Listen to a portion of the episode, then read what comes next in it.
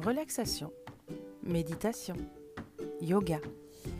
Depuis quelques années, les pratiques zen commencent à prendre place au sein des classes et des familles pour le plus grand bonheur des enfants et de leurs parents ou professeurs.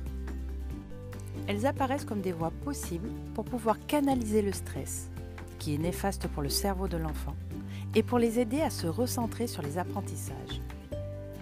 C'est désormais prouvé, la relaxation ou la méditation par exemple augmente le bien-être général des enfants, permet de mieux gérer leurs émotions gênantes telles que la peur, la colère et la tristesse, et du coup de réduire les conflits et d'améliorer l'ambiance en classe ou à la maison. Ainsi, si nous donnons les bons réflexes aux enfants dès le plus jeune âge, nous avons plus de chances d'ancrer en eux les clés de l'épanouissement.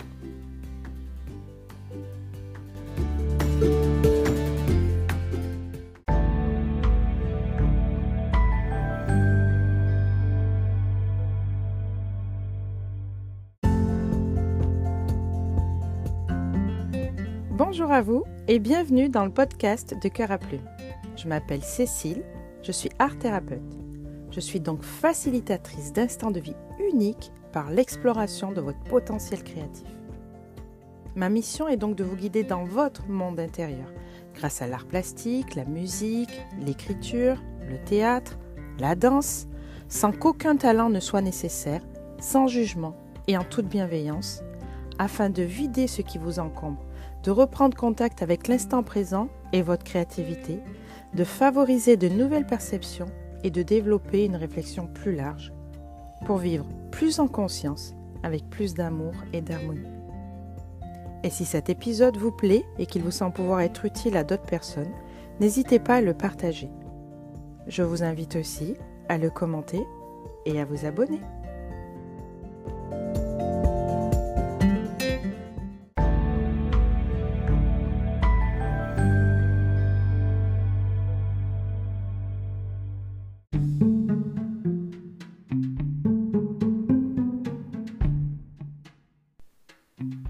Les enfants ont un merveilleux potentiel de calme.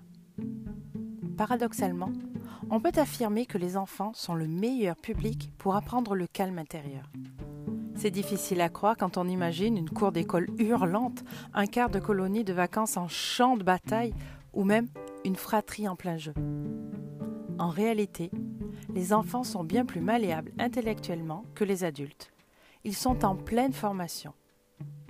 Ainsi, ils ont une capacité gigantesque d'apprentissage, une souplesse psychique immense et retiennent toutes les gymnastiques de l'esprit. Sans a priori ni inhibition, ils ont aussi une grande capacité d'imagination. Leur faire faire l'exercice de visualiser leur espace intérieur fonctionne bien, et leur faire pousser les meubles de leurs pensées parasites au dehors de cet espace intérieur porte facilement leurs fruits les enfants jouent le jeu de la méditation assez volontiers, tout comme ils sont habitués à endosser des rôles dans leurs jeux imaginaires.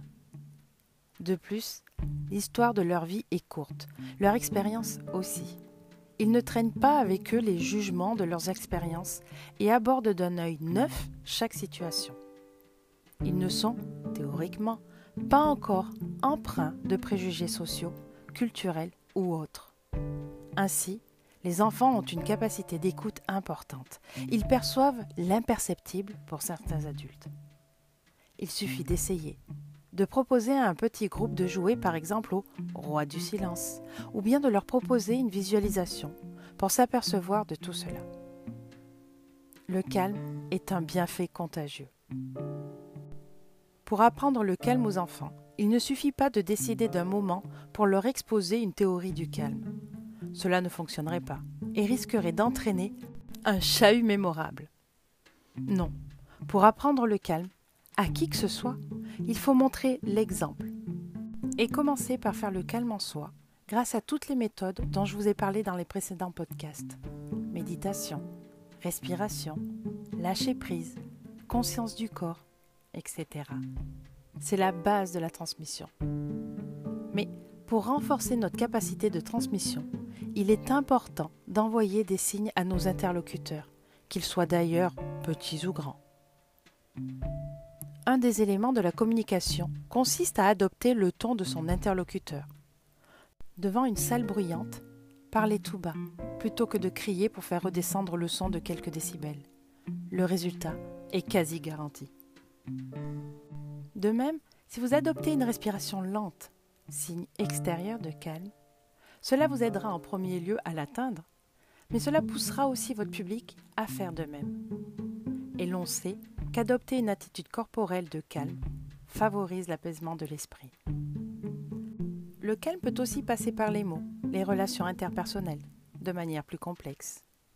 Lorsque l'on se fâche ou que l'on exprime un quelconque sentiment un peu fort et négatif, on crée du désordre en l'autre, du stress. On détruit le potentiel de calme intérieur en l'agitant. Une attitude bienveillante aura un effet apaisant quant à elle et agira par contagion. Apprendre le calme, c'est apprendre l'autonomie, et c'est le plus beau cadeau que l'on puisse faire à un enfant. C'est sa libération. Par cette autonomie, il grandit, prend de l'assurance et peut se rendre pleinement disponible à la vie, sans les entraves que constituent le manque de confiance et le pessimisme. En quelque sorte, apprendre le calme et l'autonomie, c'est apprendre le bonheur. Quel rapport entre calme et autonomie? Simplement, le calme est en premier lieu la maîtrise de soi, car la pratique du calme demande un vrai effort, un travail sur soi-même. C'est le travail d'une vie entière pour certains. Le vrai tour de force consiste à parvenir à maîtriser son esprit.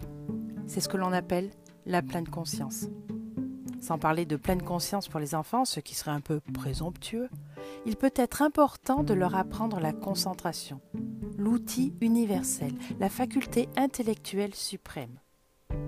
On parle souvent de celle-ci à propos des petits, et l'on s'inquiète d'un déficit car il empêche l'apprentissage correct des notions de base, lecture, écriture, mais aussi langage et développement moteur. Bien sûr, la plupart du temps, les troubles ne peuvent être résolus que par des professionnels médecins, orthophonistes, psychologues, psychomotriciens. Loin de moi l'idée de conseiller un parent de partir en guerre seul contre l'incapacité au calme de son enfant. Cependant, les exercices de concentration sont une partie importante de la rééducation.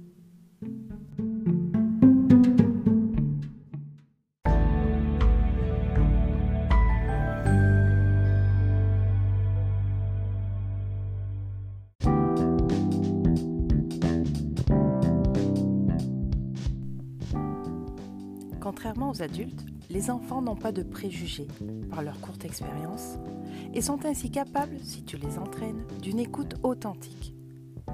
Leur compréhension peut surprendre. Ils sont doués, pour la plupart, d'une imagination riche qui leur permet de visualiser, de méditer pour faire le calme, parfois plus facilement que les adultes. Le calme se transmet sans forcément s'enseigner.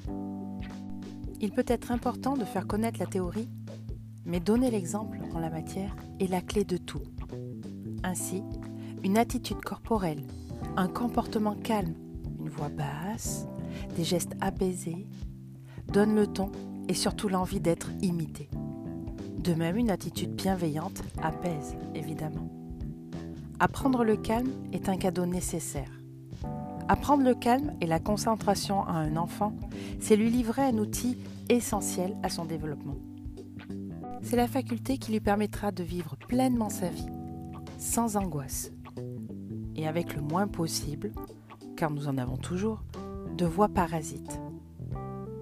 La capacité au calme, à l'autodiscipline est d'ailleurs surveillée de près chez l'enfant.